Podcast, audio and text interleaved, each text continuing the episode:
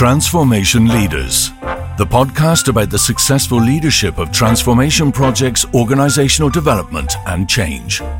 Hosted by Rene Esteban, founder and CEO of the boutique management consulting firm Focus First.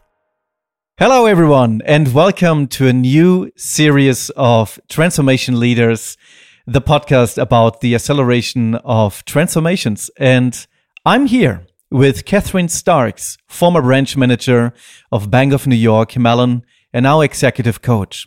Kathy has worked in financial services for 35 years, first in sales, and for the last 15 years in senior positions, where she has been responsible for leading large teams and achieving growth customer satisfaction and employee satisfaction in Germany and Europe. So, and today Kathy is coaching executives and teams who are faced with very complex leadership topics, such as transformations. Besides this, Kathy is senior advisor at Focus First, helping senior leaders to accelerate their transformations and a big friend of mine. Welcome, Kathy. Thank you, Renee. Thanks so much for letting me join today. And today we are talking about um, your 10 tips. You brought something with you, and I'm very, very excited uh, going with you through that. Yeah, so today I'm going to talk to you about my 10 tips for senior leaders to enable them to optimize transformations, be it in their own um, private lives or uh, in their companies and their businesses. So I'm just going to get started. Yeah. So, my first tip is to set really big goals, uh, challenging goals, and then decide what you're willing to do for them. And that's kind of obvious, but a lot of people tend to have five goals. And it's really important to just have like one main overarching goal. And where I spend a lot of my time in coaching and where I've spent time when I was a leader is in making sure you get alignment around those goals with the team. And you know, one way that I used to always do this would uh, would be that I would have a flip chart with the goal always written up, or in Zoom calls it was on the background. Make sure the goal that you want to achieve is present and visible, and everybody knows what it is at all times. And then make sure you write them down regularly. Goals are much more likely to be achieved if you write them down. Renee, any thoughts on that one from your side? yeah, big endorphins. Um, if you want like this. So the so having just one goal is for me also one of the the biggest factor in achieving epic goals in the end because um, it just reminds me i was the last two weeks um, i held some keynotes in rome and in uh, jacksonville in the us and um, it was all about achieving this one goal and there's one saying which i brought with me from from asia actually uh, that shaped me in understanding why one goal is so important. And the saying goes like this if you chase two rabbits, both will escape. What's your rabbit? What's your rabbit, right? And that's in the end the one goal. And um, having the one goal makes also things really easy. And it must be it must be tangible. It should not be just a financial goal, for example, right, Kathy? Not right. Yeah. And I think when you write your goals down, try and word them in the present tense. I always love this kind of Muhammad Ali goal setting method. It doesn't go, one day I'm going to be pretty good. He said, I am the greatest from the age of 16 onwards. And if you write your goal like that, I am or I have in the present tense, you're much more likely to achieve it because your brain will accept that as a realistic goal for yourself. All right. So my second tip is again quite obvious but communicate really well and leaders spend a lot of time talking about what they're doing and what their goals are and everything they want to achieve. But where they often get it wrong is they just don't listen, right? So the the one thing we know from change um, change knowledge and change management is you're not going to change anybody until you've accepted their current position. So you've got to honor where people are today, and the way you do that is by listening and by acknowledging that things aren't terrible today. People don't change if you just if you tell them everything they're doing today is terrible. They dig their heels in and they refuse to change. So make sure you've understood and accepted all the points of view in the team and listen to the difficult voices. Don't just focus on the ones that want to change because those are the ones that want to change, right? But you want everybody to walk over that edge of change. The other thing is be really transparent. When you have big change projects, if you don't communicate, people will make up their own stories. And their own stories are usually much worse than anything that's really going to happen. So that, that would be my tip. Listen, listen, listen. Don't just barge in with what you want to do. And then I'll just move straight on to tip number three. So, in order to implement change in any area of your life, especially in big corporations, you have to be courageous and brave. You're doing things that people may not always like. And you, and it's difficult, right? It's not easy to do change, but you've got to be brave if you want to change anything in your life, anything in your organization. And what most people do is they put off decisions, and that's usually the worst thing you can do. If you know the change has to be made, dive in, reflect on maybe what are some of the worst things that can happen, and then just move forward. Yeah, 100% with you. And it's all about taking responsibility also for that brave decision in the end, right? Because the majority of leaders rather playing safe. Um, that's on the one hand. And my observation is also that um, and I, I'm really sure a lot of people who are now listening to this podcast uh, are resonating to what I'm now saying. It's rather important who's right versus what is right. And then basically um, being brave in still standing behind this one goal and go really big with regards to that. I think doing this um, this can change a lot. And uh, speaking of being brave, uh, Kathy, you are one of those uh, examples of braveness from my point of view. Um, being so brave in uh, going into the self independence uh, is also a very brave step. But I don't want to um, distract now. So I think we were now yeah. Uh, at point number three yeah, but I love what you're pointing to, and that is that you've got to own the change. So many yeah. leaders go, Well, I can't really help it. You know, headquarters and head office are telling us we have to do it.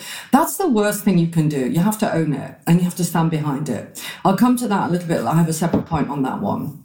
Mm, my fourth point is learning. You have to learn continuously if you want to be successful. And we all know this, but it's particularly true when it comes to change. Um, learn everything you can about successful transformations. Listen to podcasts like this one. I mean, there's so many ways you can learn how to do a better job than you're currently doing. And um, read books, you know, take courses, get your skills up. If you can't just dive into change with no skills, you have to know what you're doing. And then also be willing to learn from the project itself, from your team, and from everything that's going on. And don't get too stuck on what's what you wanted to do if if things need to be changed slightly along the way. But learning is absolutely key to everything in life, really, but in particular to change because there are so many new, you know, there's new knowledge and new developments that come up all the time. Would you agree on that one, Renee? Or yeah. would you have anything to add? Personally, I think you need to learn to earn in the end, right? Uh, this is a nice saying from, I think Brian Tracy brought that up. And uh, it's exactly like this um, for, especially in that field, because when we see transformations, how they work, it's basically, it's like a, um, they are also going through some maturity grades, right? And mm-hmm. when the environment's changing rapidly, then it's not possible that the company is not changing rapidly as well. So they need to transform or they will dismiss in the end. So therefore, um, going to the next maturity grade is only possible um, by learning what is um, around us and how can we manage the the circumstances. I mean, yeah, I think everyone uh, understands that uh, seeing the last three years, right? So we needed to change in order to persist. Yeah, and also by learning might be you, you might have to learn to understand what even needs to be transformed. Yeah. So that's a really important point too, because if you do, if you don't know what needs to be changed, how are you going to change it? So my fifth point is networking. And the way, and it's so important when you're doing projects. And the time you build your network is before you need it. I know this is obvious, but I see a lot of people who don't build a network, then they have a big project and suddenly they need to reach out and get stakeholders buy in, and they just aren't very well connected. And um, there's a story I like to tell about networking, which is this. So when you go to an uh, when you go and build a network, it's like going to a playground as a child, and there are lots of children on the playground. And the best way to make friends with those children is to bring snacks with you and hand them out in the playground. That's how you build your network. It's a metaphor for building your network. That's nice. Don't be that person that goes to a playground where you don't know anyone with an empty bag trying to gather up people's snacks. It just doesn't work. And when you are in um, in transformations, you very often have work that you're doing with people that don't report to you, and that's where your network is hugely important. Mm-hmm. Mm-hmm. Absolutely. And le- it's also reminding me a little bit of leading without authority um, and that the teams are always bigger than you think, right? And then when you bring snacks, people want to have you yeah. at your party. That's right. Yeah.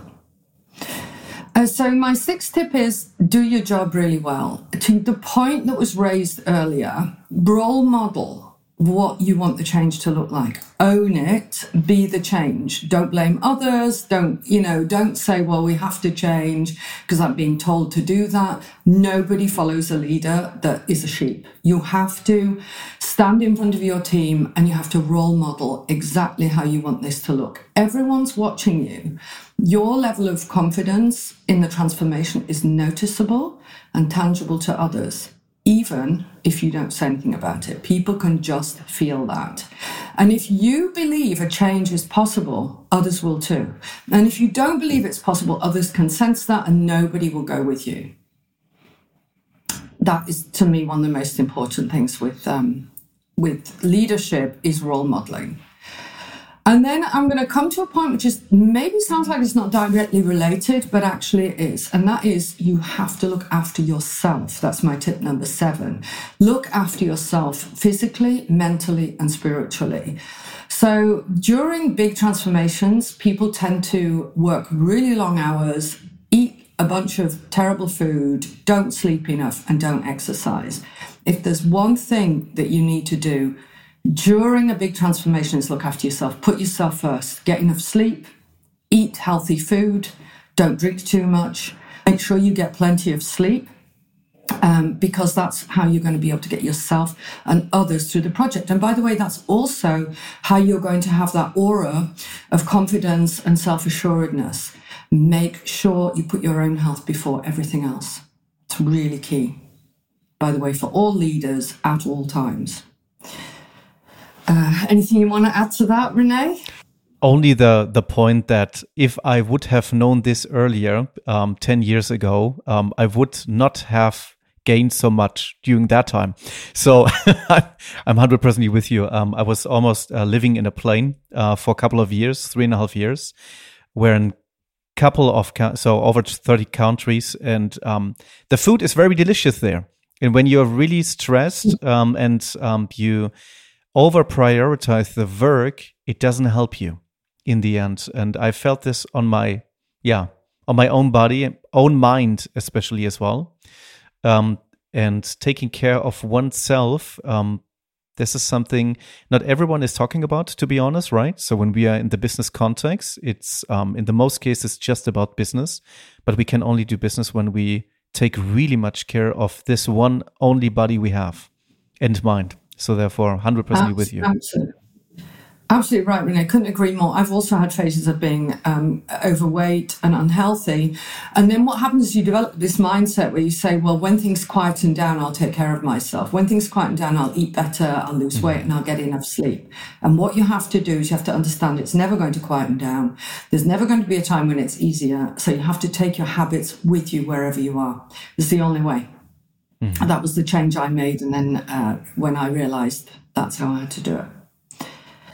So, um, my tip number eight is you've got to continuously negotiate when you're on um, big transformations. You may um, want certain things and you may be very insistent, this is the only way to do it. But you're going to have to continuously negotiate win win agreements. A lot of leaders try and go for win lose. We're doing it this way because headquarters said so or because I said so. That just doesn't work with people because you've got to remember that everybody um, that works for you has choice. So um, if you respect people's choice, you'll get a much better result. So I think it's about respect it's about um, treating disagreements when they arise as a negotiation rather than a huge problem and try to come to solutions so that you can keep the transformation moving forward. And I think, um, Kathy, this is a topic where we could have one specific podcast as well, right? Because it's such a, I mean, every topic is really big, of course. However, when it comes to negotiations, um, when you are a transformation leader, as you said, you have to negotiate constantly with all um, organizations, the group functions, the business sectors, depending on which field you are. Um, what comes to your mind, Kathy, when it comes to negotiations? Um, what would be your maybe two, three tips you would maybe, especially when it comes to negotiation, you would you could uh, give to us basically and to the people listening now to this podcast? Well, so I do a lot of my work is helping people negotiate higher, higher salaries, which is a slightly different type of negotiation. But I think in general, being really sure that you understand what the person opposite you actually wants and is willing to do rather than going in and insisting on what you want is a really good going in position. It's back to that topic of communication. When it comes to negotiating financial topics, um, it's a little bit old school, but it still works. And that is don't always be the first one to say what you want to pay or what you want to receive. Uh, wait and see what the other stakeholders doing first and, and let them decide and let them communicate their range or their number or their time frame or whatever so you know again you understand the person opposite you and then always remember that you're not going for win lose. You're not going for, I'm going to screw you just to get what I want. You are going for a solution that works for both people you can't emphasize that enough. It's not, a lot of people just assume that if I win, you have to lose, but it isn't like that at all. You can come up with solutions that work really well.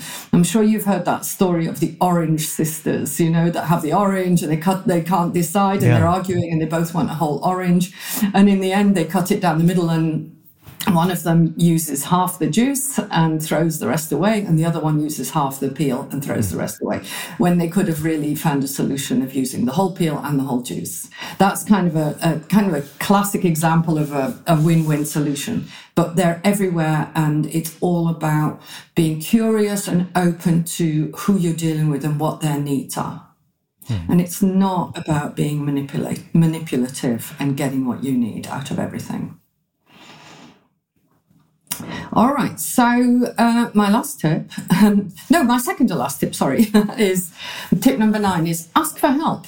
Not every problem can be solved by you alone, and not every you don't have every expertise and every skill set that needs to be available to solve your problems.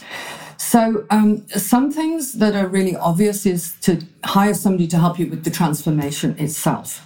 Uh, people who deal with transformations, I'm obviously, uh, I work a lot with Focus First, they know how to do this. They do this all the time.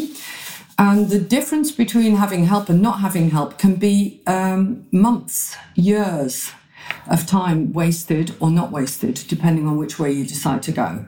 And then the other thing when it comes to asking for help that's really important is get help yourself. You know, I always have a coach. I've always had a coach and, I've never wouldn't have been able to get through some of my challenges without one.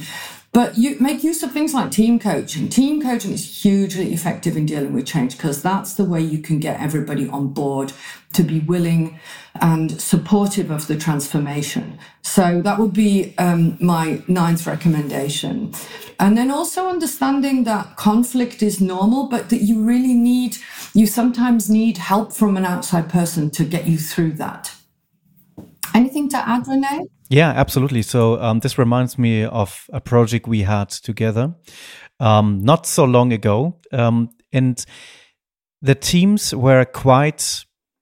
I would say trust was not really um, there, hundred percently, with everyone, every single team member. And then a team coaching helped so much bringing this trust back and then seeing how much productive this team became, how much fun it was again to work together. You know, those are the moments which I really love because I think every one of us was um, in the past in teams where we have not so much felt really comfortable. But in achieving big goals and accelerating transformations, you need to make sure that you have a leadership team or a team that trusts each other's and who is behind the goal, right? And team coaching can be so much effective. And I remember the book um, From Good to Great. I think it was Jim Collins, right? Who has written that. And there is a nice um, metaphor, which is you need to have the right people in the bus.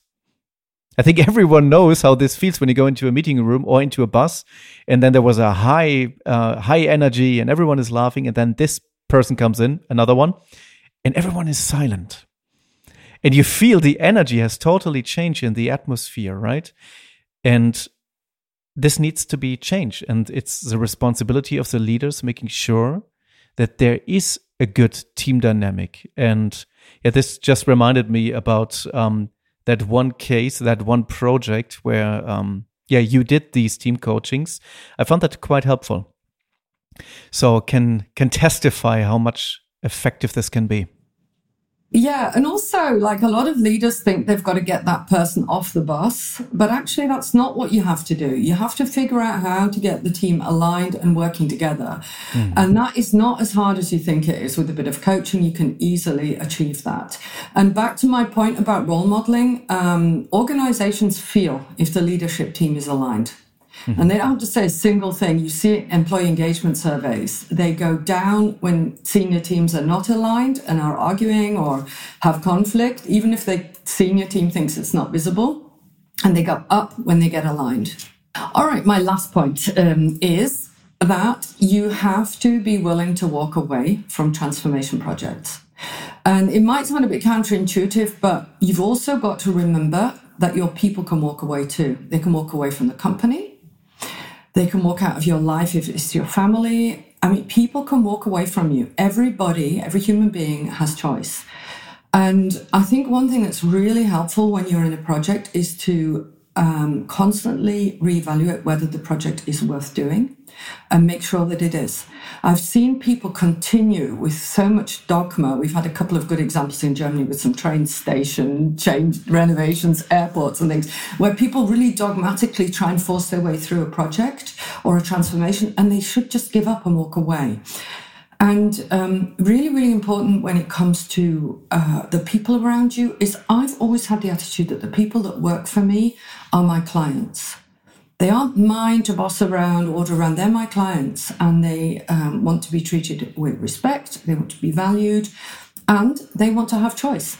And if you give people choice, including allowing people to walk away or um, allowing yourself to walk away, I think it makes for a much more powerful um, transformation. Yeah, right. You don't and, have to do anything at the end of the day. Right, and it um, this is also really important um, being brave enough to go and also it's not so easy i think to find the right moment to go always right um, it's not always so obvious so at mm-hmm. least i can um, tell from some projects where we had the feeling um, ah, now it would be good if the transformationist would leave because he is he's fantastic at a certain phase However, now starts a new phase, for example, the operational phase, so the stabilization phase, not the building phase. And I think that's totally fine that we have some vocal points where we are really good. So if I just take me as an example, um, I'm really good in visionary, in um, building strategy. So kind of the architect of these transformation houses. Mm-hmm. But I would not be the best facility manager of this house but it needs facility managers um, making sure that the house is working in the end. So then finding the right point in time and then leaving this transformation, I think that's not always so easy. So, Kathy, what what are your experiences with regards to that? Well, I think one point you raise that's so important is that if you treat people with respect, you're constantly looking at their strengths and you're not constantly uh, focusing on people's weaknesses. I always try to do that. And I always tell the people I coach that, you know, 75% you focus on people's strengths. If you do that, if you listen to people and they trust you, you know what they're good at.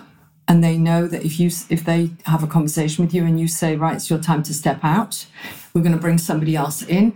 Nobody gets offended and nobody tries to cling on and protect their territory. That kind of behavior where people don't want to give things up only happens in cultures where there's a lot of fear. So if you can create safety in a team and um, that kind of psychological safety, people tend to not do that. And so I think it's it's it, you've got to manage yourself here. Be willing to walk away yourself.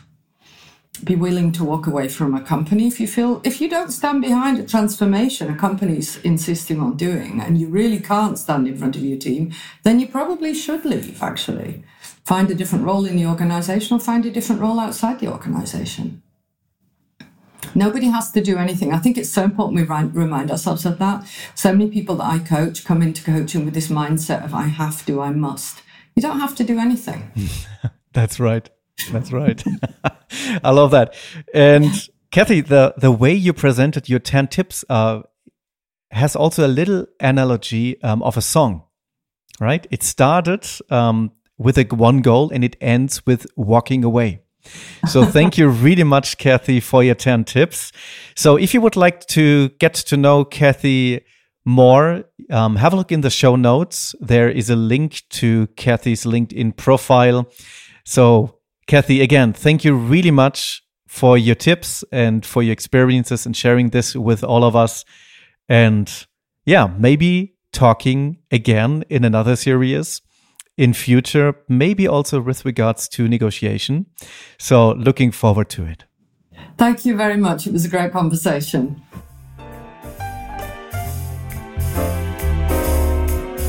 Transformation Leaders, the podcast about the successful leadership of transformation projects, organizational development, and change. For more information, click on the link in the podcast description.